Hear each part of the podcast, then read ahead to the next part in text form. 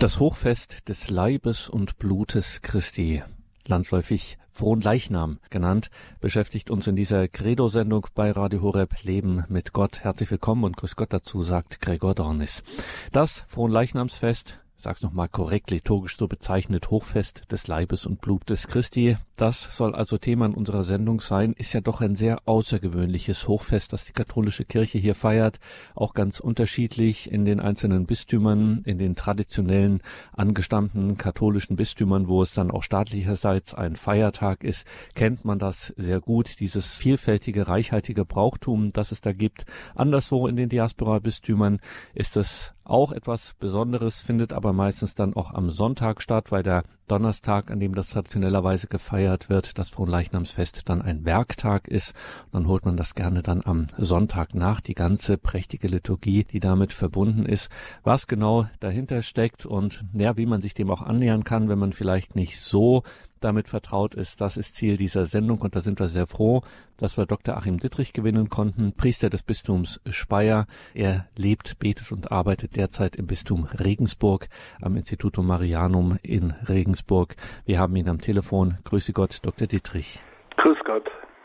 Dr. Dittrich, steigen wir vielleicht mal bei dem Namen ein, Frohen Leichnam, wie dieses Fest genannt wird in der Tradition der Kirche, dieses Hochfest des Leibes und Blutes Christi, Frohen Leichnam. Woher kommt eigentlich dieser Begriff? Ja, das ist äh, Mittelhochdeutsch in dieser Formulierung. Hat mich als Kind immer äh, begeistert oder, oder fasziniert, dass man also da ein Leichnamsfest feiert. Man kennt es ja aus der Umgangssprache Leichnam, also ein toter Leib, ein toter Körper. Allerdings muss man das dann tatsächlich etwas erklären, weil es ja nicht um einen Toten geht, sondern um einen lebendigen, also frohen Leichnam, der Leib des Herrn, wenn man es vom Mitteldeutschen in das heutige Deutsch übersetzt. Es geht um den Leib des Herrn, aber eben nicht als Toter, sondern als eucharistisch Lebendiger. Ja, das ist eigentlich der Begriff. Ähm, die liturgische Bezeichnung ist ja Hochfest des allerheiligsten Leibes und Blutes Jesu Christi. So hat man das also seit 1970 äh, liturgisch formuliert. Und da steigen wir jetzt direkt ein. Es ist ja immer an einem Donnerstag, äh, an einem bestimmten Donnerstag. Wie kommt denn dieser Termin zustande? Ja, das ist äh, das Kirchenjahr hat eigentlich viele schöne Bezüge und Spangen, also was die Zeitabläufe angeht. Wir haben ja die 50 Tage der Osterzeit, 40 Tage bis Christi Himmelfahrt. 50. Tag ist Pfingsten und äh, wir feiern ja neun Monate zwischen Maria Verkündigung und Weihnachten. Und so ist es auch mit Fronleichnam. Also es gibt auch einen zeitlichen Bogen, nämlich von Gründonnerstag her. Neun Wochen. Und zwar also der zweite Donnerstag nach Pfingsten. Äh, das ist immer der Fronleichnamstermin. Aber diese neun Wochen zu äh, Gründonnerstag, das ist eigentlich viel wichtiger, weil Inhaltlich geht es ja um die heilige Kommunion, die heiligste Eucharistie und da ist der Bezug zu Gründonnerstag ist also sehr wichtig. Also das ist ein Ideenfest, das im 13. Jahrhundert entstanden ist, eingesetzt wurde und das eben, wie gesagt, äh, von Gründonnerstag, also von der Abendmahlsfeier her, äh, zu denken ist.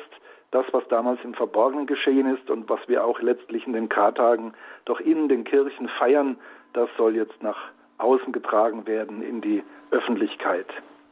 Und dieses 13. Jahrhundert, jetzt haben Sie es erwähnt, Dr. Achim Dittrich, unser heutiger Gesprächsgast, wenn wir über das Hochfest des Leibes und Blutes Christi sprechen, das Fronleichnamsfest, 13. Jahrhundert eingeführt worden, ist also noch gar nicht so lange im Verhältnis zu den klassischen Festtagen, Hochfesten des Christentums. Was müssen wir denn da so zur Geschichte des Festes wissen?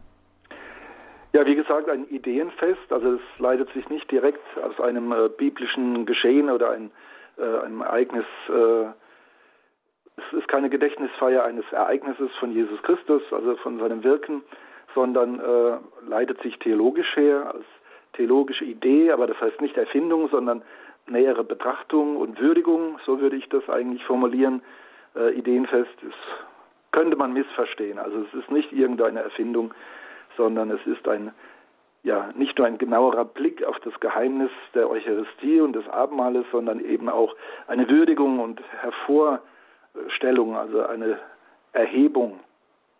13. Jahrhundert, das ist also Hochmittelalter, Ja, das ist eigentlich sehr schön, der Werdegang dieses Festes. Wir haben also eine Augustiner Chorfrau in, im heutigen Belgien, in der Gegend von Lüttich, Juliana mit Namen, und die hatte Anfang des 13. Jahrhunderts eine Vision.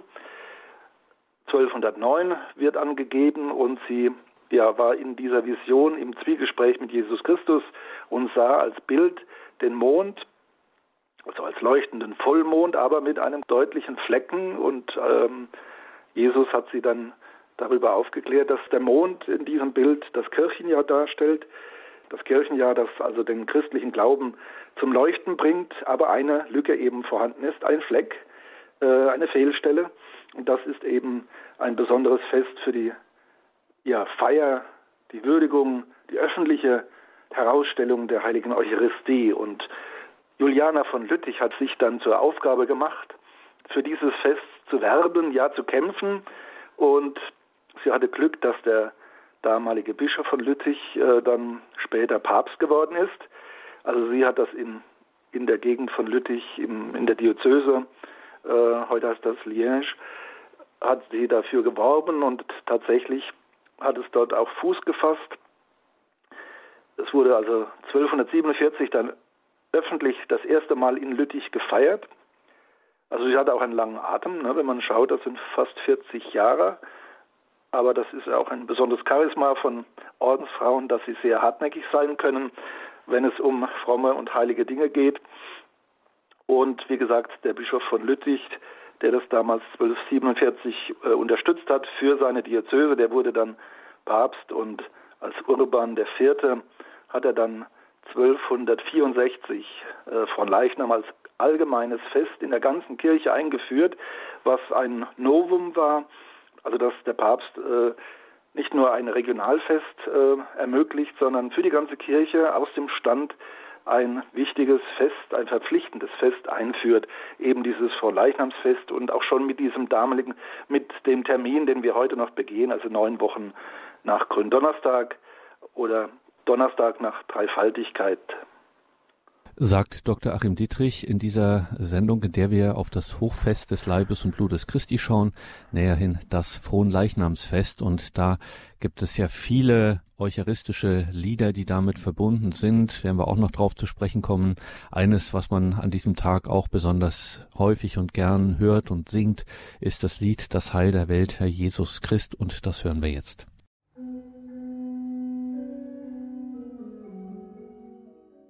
Das ist die Credo-Sendung bei Radio Horeb. Leben mit Gott. Uns beschäftigt heute das Fronleichnamsfest, also liturgisch korrekt ausgesprochen das Hoffest des Leibes und Blutes Christi. So heißt das seit den 70er Jahren ganz korrekt auch in der liturgischen Sprache. Ja, und Stichwort Liturgie, Pfarrer Dittrich, das ist schon etwas wirklich Besonderes, diese Liturgie des Fronleichnamsfestes. Vielleicht können Sie uns da mal so ein bisschen mit hineinnehmen, dass wir da ein Gefühl dafür, ein Gespür dafür bekommen, was hier so besonders ist? Ja, also der Tag, wie gesagt, ist fix, immer ein Donnerstag, neun Wochen nach Gründonnerstag. Und im Zentrum steht zunächst die heilige Messe, also die Eucharistiefeier, wie wir sie kennen. Da gibt es also von der Form her noch keine Besonderheiten. Ein feierlicher Gottesdienst, eine Solemnitas, also Hochfest und ja, das ist eigentlich auch das Erste und die Grundlage der Prozession. Also das darf nicht trennen voneinander. Man kann also nicht nur eine Prozession machen, sondern das Eigentliche und die Basis ist zunächst die Feier der Heiligen Eucharistie als Wortgottesdienst, eine Eucharistiefeier. Es wurden damals von Papst Urban auch eigene Texte für, ja, für die Messe und für das Stundengebet in Auftrag gegeben bei keinem geringeren als dem berühmten großen Theologen Thomas von Aquin, man muss dazu auch wissen, dass im Jahre 1215 ein wichtiges Konzil in Rom stattgefunden hat, das vierte Laterankonzil, wo also auch die ganze Lehre um die heilige Eucharistie, also um die wahre Gegenwart Jesu Christi in der gewandelten Hostie und im Kelch auch geklärt wurde von Bischöfen und dem Papst. Also vorangegangen waren zwei Eucharistie-Streitigkeiten unter Theologen und Mönchen und man hat es dann also 1215 geklärt. Also in der gewandelten Hostie im Brot und im gewandelten Kelch ist Jesus Christus wahrhaft gegenwärtig. Es findet eine Wesensverwandlung statt, also diese berühmte Transubstantiationslehre. Ja, und Thomas von Aquin war also einer der großen Theologen auch dieser geklärten, äh, ausformulierten Eucharistielehre und er hat dann wirklich wunderbare Hymnen und ja, Lieder kann man es nicht nennen, also Hymnen und eine Sequenz für dieses Hochfest geschrieben, die uns eigentlich auch alle mehr oder weniger präsent sind heute. Also sie haben sich bis heute auch erhalten als Eucharistielieder. Also die Sequenz, die ist vorgeschrieben, die gehört zur Messfeier fest dazu. Eine Sequenz, das ist also ein äh, hymnischer Text, der nach dem Halleluja äh, eingefügt wird, also vor dem Evangelium. Und früher gab es sehr viele Sequenzen, heute noch die Ostersequenz, die Pfingstsequenz und eben auch die Fronleichnam-Sequenz. Das sind die drei, die von den früher vielen übrig geblieben sind. Lauda Sion Salvatorem, also so der lateinische Text dieser Sequenz für die Heilige Messe. Ja, der Dichter Franz Xaver Riedel hat 1773 eine deutsche Übersetzung äh, hergestellt, die heute noch als Lied vorhanden ist, deinem Heiland, deinem Lehrer. Also wenn man es direkt übersetzt, äh, Lauda Sion Salvatorem heißt es, lobe Zion, ja, deinen Erlöser und ist ein sehr langer Text mit vielen äh, Abschnitten, eben eine Sequenz. Ja, das ist also ein wichtiger Text, der in der Heiligen Messe verwendet wird. Aber dann hat Thomas von Aquin auch noch äh, andere Hymnen für das Stundengebet und äh, ja, für die offizielle eben Liturgie geschrieben. Das Pange Lingua Gloriosi, Preise Zunge den Erlöser oder Adoro te Devote, Verbum Supernum Prodiens, also eine ganze Reihe hochrangiger Texte, die nicht verloren gegangen sind, die man nicht einfach als alte Texte jetzt irgendwie äh, nur den Historikern überlässt, sondern die noch zu unserer lebendigen Liturgie teilweise dann eben auch in deutscher Übersetzung gehören. Ja, die Liturgie, äh, wie gesagt, hat also die Heilige Messe als Grundlage, aber dann eben auch ganz wichtig die Prozession. Äh, sie schließt sich an die Heilige Messe an und ja, ist also, finde ich, eine der ganz großen Formen unserer Liturgie im Jahreskreis. Also wir verlassen die Kirche, die gewandelte Hostie, der Leib Christi, wird in einem Zeigegerät, also in der Monstranz, nach draußen getragen. Dort wartet also vor der Kirche ein sogenannter Tragehimmel, ein Baldachin. Mit vier Stangen wird er getragen und darunter eben läuft der Priester mit einem besonderen Umhang, also einem äh, Rauchmantel oder äh, auch Velum und trägt also den Herrn in der Monstranz. Ja, feierliche Begleitung mit Weihrauch, äh, mit Schellen, mit äh, Leuchtern. Die Kommunionkinder, die Erstkommunionkinder äh, flankieren den Baldachin, den Tragehimmel und so setzt sich die Prozession in Bewegung. Das ganze die ganze Kirchengemeinde soll mitgehen. Mancherorts hat man also vorneweg eine, eine Spielkapelle, ein Blasorchester und der Kirchenchor und es werden dann im Wechsel werden Melodien gespielt und äh, Prozessionslieder gesungen. Ja, es ist, ein, ist auch ein starkes Bild für das wandernde Gottesvolk, wie es das Zweite Vatikanum formuliert hat. Also wir machen uns auf den Weg und äh, wandern miteinander als Glaubensgemeinschaft, als pilgernde Kirche wir bringen unser Heiligstes nach draußen, um ja, uns dazu zu bekennen, um seinen Segen in die Öffentlichkeit zu tragen.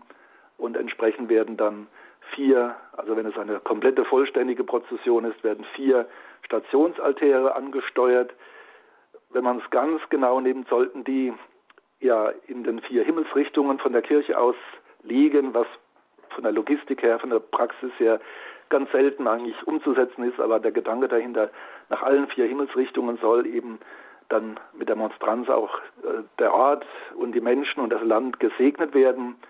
Vier Stationsaltäre, an denen auch äh, die vier Evangelien, also Markus, Johannes, Lukas und Matthäus gelesen werden, ein Abschnitt daraus und jeweils dort ein Segen. Das ist also auch ein wichtiges Moment. Wort und Sakrament, also das Wort Gottes wird an diesen vier Stationen auch verkündet, also nicht nur ein Segen, sondern eben auch Wortverkündigung an die Menschen. Es ist also ein Demonstrationszug einerseits, ein Bekenntniszug, aber eben auch ein Verkündigungs- und Segenszug für Menschen und Land und auch die Natur in besonderer Weise. Es ist ja die Zeit der Bitttage nach Christi Himmelfahrt und das gehört auch dazu, dass also diese, dieser vierfache Segen, dass der also auch der Landwirtschaft gilt, der Natur, von der wir alle leben, also dass Leib und Seele genährt werden durch Jesus Christus. Zeit der Bitttage, sagen Sie, was sind das? Die Bitttage, also wie gesagt, das ist katholisches Brauchtum im Umfeld von Christi Himmelfahrt, also die aufbrechende Natur, also zumindest in den auf der nördlichen Hemisphäre, in unseren Breiten, ja, fallen ja diese Feste alle in die Frühlingszeit und der Mai insbesondere. Und der Mensch, wenn er noch einen Sensus dafür hat, weiß, dass er sich Gott verdankt, dass er einen Schöpfer hat, dass er aus der Schöpfung lebt und dass das eben auch keine Selbstverständlichkeit ist und auch nicht, ja, dass das auch gefährdet ist. Die Unbilden der Natur, ja, erleben wir jetzt äh, auch immer wieder mal durch große Trockenheit oder Überschwemmungen, Unwetter. Es war früher noch existenzieller, also eine Missernte war früher sofort äh, lebensbedrohlich. Das ist jetzt bei uns nicht mehr ganz so direkt, aber es ist immer noch gefährlich. Also auch gerade in armen Ländern ist so eine Missernte noch viel bedrohlicher als jetzt bei uns im Wohlstandsgebiet des Westens. Ja, die Bittage, da schließt sich das an. Da gibt es auch eigene Prozessionen, also im Vorfeld von Christi Himmelfahrt, die Bittprozessionen. Ja, in diesem Zusammenhang gehört auch die Eucharistie-Prozession von Leichnam. Sie ist aber quasi die Königin dieser Prozessionen. Es gab früher auch noch häufig Reliquienprozessionen, die kann man historisch auch als Vorläufer oder als Vorbild betrachten. Die Fronleichnamsprozession allerdings ist gestaltet letztlich auch als Triumphzug. Wie gesagt, ein feierlicher Baldachin wird als Tragehimmel äh, getragen. Die Monstranz ist prächtig gestaltet, egal ob gotisch oder barock. Es ist also mit einem wertvollen, vergoldeten Material, mit Zeigefenster, die gewandelte Hostie. Ja, und wo es noch katholische Bevölkerung gibt, da werden die Straßen auch geschmückt mit Fahnen, mit Kerzen in den Fenstern und mit Birken an den Hauswänden, mit Grünschnitt auf dem Trottoir oder sogar auf der Straße, dass man immer wieder Blütenteppiche äh, bildet. Also ein Triumphzug für den König, für Jesus Christus, für seine lebendige Gegenwart in den Sakramenten und den Segen, den wir durch die Sakramente, die Gnade, die wir durch Jesus Christus so erhalten können und sollen, weil er eine Glaubensdemonstration, aber auch eine Aufforderung, ein Hinweis für die Menschen, die noch nicht gläubig sind, eben sich diesem König anzuschließen, diesem wandernden Volk Gottes anzuschließen. Und da hören wir jetzt nochmal in einen dieser besonderen Lieder, Gesänge, Gebete des Fronleichnamsfestes hinein. Das beschäftigt uns ja in dieser Credo-Sendung mit Pfarrer Dr. Achim Dittrich, der uns hier zugeschaltet ist, der uns ein bisschen hinführt. Und jetzt hören wir dieses Lauda Sion, diese besondere Sequenz, der Eingang der Sequenz vom Fronleichnamsfest, das Lied Lauda Sion Salvatorem, das vielen besser bekannt ist unter der deutschen Fassung aus dem 18. Jahrhundert, deinem Heiland, deinem Lehrer. Wir hören es jetzt aber wirklich in der originalen Lateinfassung als gesungenes Gebet, gregorianisches Gebet, Lauda Sion Salvatorem. Laudasion Salvatorem. Die eucharistische Sequenz Lauda Sion Salvatorem, die Sequenz des Fronleichnamsfestes wir sind in der Credo-Sendung bei Radio Horeb Leben mit Gott und sprechen mit dem Theologen, mit dem Priester Dr. Achim Dittrich über dieses Hochfest des Leibes und Blutes Christi und haben jetzt schon sehr viel gehört über die liturgische Besonderheit eben der Prozession an diesem Tag. Und Pfarrer Dittrich, Sie haben es jetzt auch nochmal deutlich gemacht, das ist äh, nicht in Anführungszeichen nur eine Prozession, sondern gerade das Brauchtum, das wir da erleben, die Pracht auch, mit der man diese Prozession ausgestaltet, das ist schon sehr auffällig. Und jetzt müssen wir auch mal den Theologen Dr. Achim Dittrich fragen, auf der einen Seite eine Glaubensdemonstration, ganz klar. Sie haben auch gesagt, ein Triumphzug.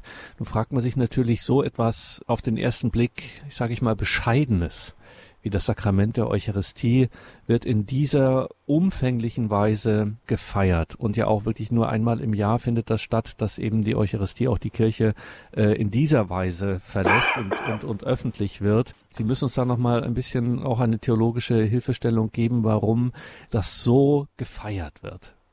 Ja, also wie gesagt, das hat auch etwas mit lebendiger Verkündigung zu tun. Das eine ist die Innerlichkeit, das Hinhören im Glauben, äh, die stille Feier oder das stille Bedenken. Aber der Mensch hat halt verschiedene Seiten und ähm, das eine ist, dass er auch das, was ihm wichtig ist, was sein Heiligstes ist, woran er glaubt, dass er das eben auch zeigen möchte. Das hat immer mehrere äh, Seiten. Wie gesagt, das, das hängt auch mit Verkündigung zusammen. Wir sollen Zeugnis geben für die Suchenden, für die Ungläubigen, dass die äh, darauf aufmerksam werden. Es ist also auch Bekenntnis, dass ich dazu stehe, egal wie sich die Umwelt dazu stellt. Also auch eine Glaubensdemonstration.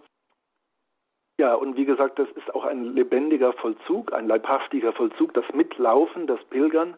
Das ist also auch ein wichtiges Moment, nicht nur in der Kirche fix als Versammlung, die steht, kniet und sitzt, sondern eben auch läuft und geht. Also die Prozession, der Weg ist auch ein ganz wichtiges Motiv. Ja, man hat es im letzten Jahrhundert auch ein bisschen kritisiert, die von Leichnamsprozession als Schaufrömmigkeit. Also ohne Verständnis hat man da eigentlich diese wertvolle Form, die ja heute auch bedroht ist, weil ja das katholische Milieu, das früher die von Leichnamsprozessionen getragen hat und ausgestaltet hat, es ist ein Riesenaufwand, so eine komplette, vollständige Prozession. Man hat das alles also kritisiert, ähm, ja, als Folklore, als Schaufrömmigkeit. Ähm, man kann dieses Wort Schaufrömmigkeit durchaus neutral oder sogar positiv verwenden. Also man sieht, dass im Hochmittelalter da ein besonderes Bedürfnis aufgebrochen ist. Das sieht man zum Beispiel auch daran, dass damals die Erhebung der gewandelten Hostie nach der Wandlung äh, eingeführt wurde, die sogenannte Elevation.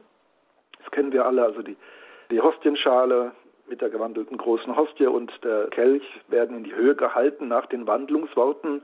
Dann die Schelle macht das auch akustisch äh, deutlich, dass hier jetzt ein Höhepunkt erreicht ist und eben der Priester das der Gemeinde zeigt.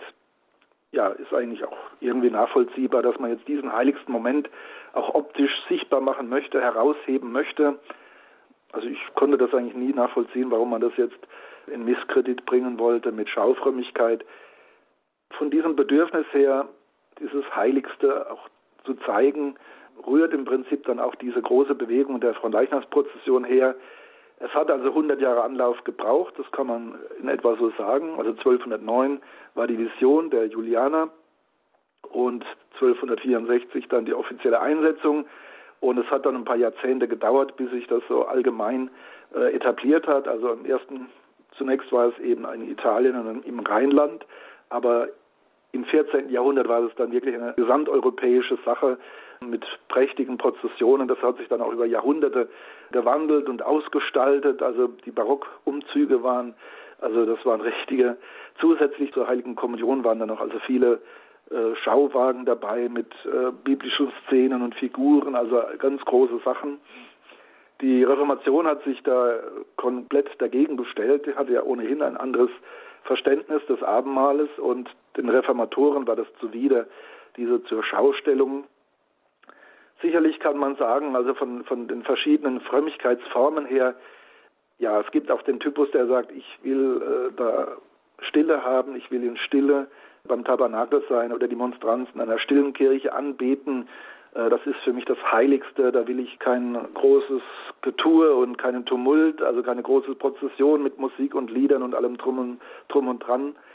Verstehe ich. Das gibt verschiedene Frömmigkeitsformen, aber man sollte die nicht gegeneinander ausspielen. Also äh, wir machen das ja nicht jeden Sonntag, sondern es ist einmal im Jahr, äh, wollen wir einfach den Herrn feiern, den Herrn zeigen und auch einladen, Jesus Christus, dem Gegenwärtigen, dem Sakramentalen, sich zu verbinden und ihm nachzufolgen.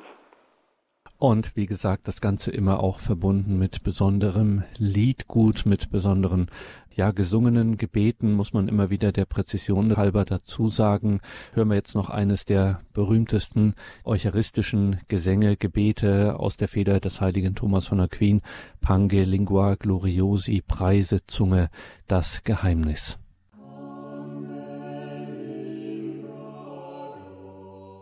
Pange Lingua Gloriosi in einer Übertragung aus dem 19. Jahrhundert Preisezunge das Geheimnis dieses Leibs voll Herrlichkeit und des unschätzbaren Blutes, das zum Heil der Welt geweiht. Ein eucharistisches Lied, eine große Rolle spielt es am Hochfest des Leibes und Blutes Christi, am Frohen Leichnamsfest.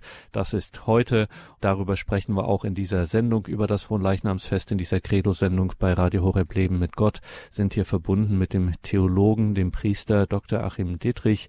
Derzeit lebt, betet und arbeitet er im Bistum Regensburg, arbeitet als wissenschaftlicher Mitarbeiter am Institutum Marianum.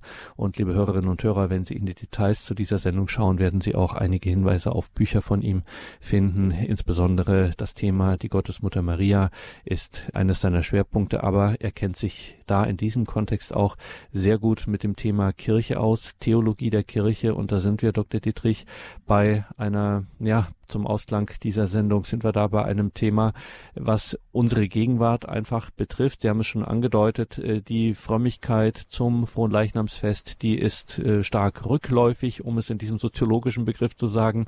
Aber natürlich muss es ja heute auch eine Bedeutung haben, dieses Fest mit dieser besonderen Feier der Prozession. Ich sage nochmal dieses eine Stichwort Triumphzug, aber auch pilgerndes Gottesvolk. Wenn wir jetzt an den realen Zustand unserer sichtbaren Kirche denken, dann fällt uns wohl eher das pilgernde Gottesvolk ein als ein großer Triumphzug. Ähm, wie ist denn das so heute in unserer Zeit? Was kann denn äh, gerade in unseren Tagen so eine von Leichnamsprozession auch nochmal bewirken? Vielleicht auch gerade mit Blick auf uns selber, auf uns Getaufte. Ja, ich denke, heute ist es meinem Erleben nach, also egal wo, äh, auch hier im katholischen Bayern, es ist überall arg zusammengeschrumpft, diese konventionelle Selbstverständlichkeit früherer Zeiten, zumindest in katholischen Gegenden, ist also auch wirklich überall äh, massiv zurückgegangen, so dass man im Prinzip also wirklich dann herausgefordert ist. Also es ist nicht einfach nur noch ein Mitgehen, weil gehen ja alle mit und es ist einfach schön dabei zu sein, sondern mittlerweile ist man wirklich vielerorts auch das kleine Häufchen. Ja, und da ist natürlich dann auch äh, Bekenntnismut gefordert. Also es ist ja bei jeder Demonstration so. Also auch die nicht-religiösen. Man muss sich bekennen zu dem Thema, um das es geht bei der Demonstration, also oder die Forderung, die gestellt wird oder das Bekenntnis, je nachdem, um, ne, um was es geht. Aber das ist also ein leibhaftiges Bekenntnis. Ich stehe dafür ein, ich gehe mit und äh, den Charakter hat jetzt eigentlich mittlerweile, würde ich sagen, überall auch die Fronleichnamsprozession bekommen. Also ich muss einstehen für meinen Glauben der nicht mehr allgemein anerkannt ist. Also wir haben mehr und mehr eine postchristliche Gesellschaft. Und ich denke, es ist tatsächlich wichtig, dass bei der Fronleichnamsprozession deutlich wird, es ist also nicht Folklore, es ist kein folkloristischer äh, Brauchtumsumzug. Da müssen also die Verantwortlichen äh, große Acht darauf haben, dass das nicht als Folklore verstanden wird. Hat natürlich folkloristische Züge, aber das darf nicht das Eigentliche sein sondern dass der Glaube wirklich im Zentrum steht. Ja, dass die gehaltvollen Lieder auch gesungen werden und nicht nur die Blasmusik äh, für die Musik sorgt, weil diese Lieder ja im Prinzip auch Bekenntnis sind und worthafte Ausdeutungen dessen, was man sieht, eben äh, dieses kleine Stück Brot, der gewandelte Herr in der Monstranz, die mit ihrer Pracht verdeutlichen will, dass eben in der Verborgenheit des Brotes wirklich der Sohn Gottes gegenwärtig ist, der Erlöser, der Heiland. Ja, in unseren heutigen gesellschaftlichen Zusammenhängen ist das, wie gesagt, also eine Herausforderung, da auch wirklich mitzugehen. Ich halte sie für sehr wichtig. Also ich halte das für ein Gebot an jeden Katholiken, auch da mitzugehen und da nicht in Urlaub zu fahren und äh, sondern wirklich auch sich an diesem Zug zu beteiligen für mich wird es auch immer mehr und mehr zu einem Bild unserer kirchlichen Situation in Deutschland, aber auch in vielen Ländern der westlichen Welt, wo wir ja auf viel Unverständnis stoßen und ja, wo man uns in die Rolle drängen möchte, Karitatives und Folklore. Also ich finde, das ist also ein ganz wichtiger Termin, den wir wahrnehmen sollen, unterstützen sollen, teilhaben sollen, so gut wir können. Also wer noch einigermaßen fit ist und gut zu Fuß ist, sollte wirklich mitgehen. Das ist also für einen persönlich eine große Bestärkung, ein Bekenntnis, eine ja auch eine Teilhabe, wie gesagt, wanderndes Volk Gottes. Ich bin nicht Einzelkämpfer, ich gehöre zur Kirche, zur Glaubensgemeinschaft und ich darf mich oder auch die Gemeinde darf sich nicht verstecken in der Kirche, sie muss sich zeigen, äh, auch wenn, wie gesagt, viele ungläubig schauen, wenn da so ein Häuflein von vielleicht 50 Leuten durch die Straßen zieht und alles schläft noch und die Rollläden sind unten und äh, nur Einzelne führen den Hund aus oder holen Brötchen es ist wichtig, sehr wichtig und ein, äh, auch ein Bild, ein Vollzug dessen, was wir heute haben. Unser Glaube wird nicht mehr selbstverständlich getragen von, von der Allgemeinheit und darüber hinaus, unsere Kirche selbst hat ja auch intern viele Probleme, Zerwürfnisse. Also so ein bisschen ist das auch ein Bild für die 40 Jahre der Wüstenwanderung Israels, bevor es dann also ins gelobte Land kam und als Volk Gottes etabliert wurde, als Volk Israel.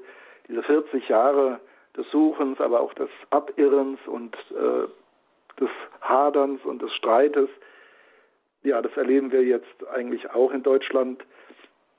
Und wir dürfen da einfach nicht davonlaufen, sondern müssen beim wandernden Gottesvolk bleiben und ringen um die Wahrheit und die Liebe und dass Gott uns da wirklich durch die Wüste hindurchführt und uns zusammenführt. Und ja, wir müssen Jesus Christus folgen und zwar eben nicht nur in der eigenen Kammer, nicht nur hinter den Kirchentüren, sondern eben auch in der Öffentlichkeit. Wir sind soziale Wesen, wir leben von der Allgemeinheit her, wir leben auf die Allgemeinheit hin. Wir sind in der Welt, dem dürfen wir uns nicht verschließen, auch wenn wir als Christen nicht von der Welt sind, aber in der Welt und auch für die Welt das alles wird deutlich, wenn wir heute Fronleichnam feiern sagt der Theologe und Priester Dr. Achim Dittrich in dieser Sendung, in der wir das Fronleichnamsfest ein wenig betrachtet haben, die Hintergründe und auch die tieferen geistlichen und theologischen Gründe für dieses Fest und diese besondere Liturgie, die wir hier erleben dürfen. Also herzliche Einladung, liebe Hörerinnen und Hörer, auch diesen Tag dann zum Anlass zu nehmen, sich äh, dieses eigenen Bekenntnisses, das wir ja nicht ohne Grund unser Glaubensbekenntnis ein Bekenntnis nennen, dann auch tatsächlich öffentlich zu machen. Zum Ausklang der Sendung, Dr. Dietrich, ähm, will ich jetzt doch nochmal, weil es natürlich ein Hochfest ist, das eben auch Anlass dazu gibt, sich noch einmal mit eucharistischer Frömmigkeit zu beschäftigen. Wenn ich mich jetzt ähm, einfach schon als guter Christ verstehe, äh, soweit man das selber einschätzen kann, aber doch äh, glaube, dass ich hier schon ganz gut auf einem guten Weg bin, aber so mit dieser eucharistischen Frömmigkeit nicht so wirklich was anfangen kann. Also gerade auch mit dieser ganzen Festlichkeit etc. nicht so richtig äh, klarkomme. Wie äh, kann ich denn da so einen Zugang bekommen oder wo kann ich denn da die Tür hineinfinden, äh, dass ich da auch einen Zugang dazu bekomme und dass ich damit, ich sag mal in Anführungszeichen, nicht so fremde? Ja, wie gesagt, äh, die Basis, der Hauptteil ist ja die ganz normale Eucharistiefeier, wie wir sie jeden Sonntag an jedem Hochfest feiern, in der Kirche im gewohnten Rahmen. Und das Besondere ist eben, ja, das sich bewegen, das Miteinander hinausgehen, das Miteinander singen und auch bekennen. Und wie gesagt, es kostet ein wenig Überwindung. Und ich denke, man sollte es vom Innen, vom Glauben her, äh, ja, auffassen, also sich gar nicht so auf die äußeren Formen jetzt äh, konzentrieren und sondern wirklich äh, bedenken, dass Jesus eben nicht nur für mich persönlich individuell Erlöser und Heiland ist, sondern dass er wirklich ein neues Gottesvolk zusammenruft und mich in die Nachfolge ruft in Gemeinschaft. Dass das einfach ein wichtiger äh, Vollzug ist, dann eben das auch leibhaftig dann mal zu erleben. Äh, das ganze Wallfahrtswesen mit seinen Prozessionen lebt ja eigentlich davon und äh, wir haben eben von Leichnamsfest, Messe und Prozession haben wir das in Hochform, in liturgischer Hochform denke, das ist wirklich, auch wenn es einem vielleicht emotional jetzt nicht ganz so angenehm ist, äh, sollte man sich da wirklich überwinden, wenn man da Hindernisse hat. Es gibt große Fans und es gibt, wie gesagt, die gehen mit, sagen, das gehört dazu, aber so emotional, persönlich ist es nicht meine große Form. Ja, wir können uns eben auch nicht immer alles zurecht schneidern, sondern manchmal ist es einfach wichtig, auch einfach teilzuhaben, mitzugehen. Aber ich bin überzeugt, dass eigentlich jeder profitiert davon, wenn er mal mit auf dem Weg ist, mitsingt, mitbetet, ist ein ganz starker menschlicher Vollzug, gemeinschaftlicher Vollzug.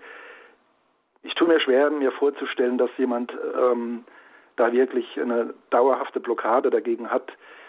Ich würde fast sagen, wenn, dann ist es auch irgendwo ein Symptom, dass der persönliche Glaube vielleicht doch zu individuell ausgerichtet ist und dann sollte man auch da wirklich sich ein bisschen bemühen, das Gemeinschaftliche doch also auch stärker zu ermöglichen, den Glauben in der Gemeinschaft äh, einzubetten. Herzliche Einladung also dahingehend dieses Hochfest als eben äh, in all seinen großen Facetten und äh, Perspektiven, die es eröffnet, wirklich auch für das eigene geistliche Leben dann zu nutzen, diesen besonderen Tag im Kirchenjahr, das Hochfest des Leibes und Blutes Christi, das Fronleichnamsfest. Wir waren hier in dieser Credo-Sendung verbunden mit Dr. Achim Dittrich, Priester und Theologe, Priester des Bistums Speyer. Derzeit arbeitet er als wissenschaftlicher Mitarbeiter am Institutum Marianum in Regensburg und er ist auch in der Pfarrseelsorge tätig.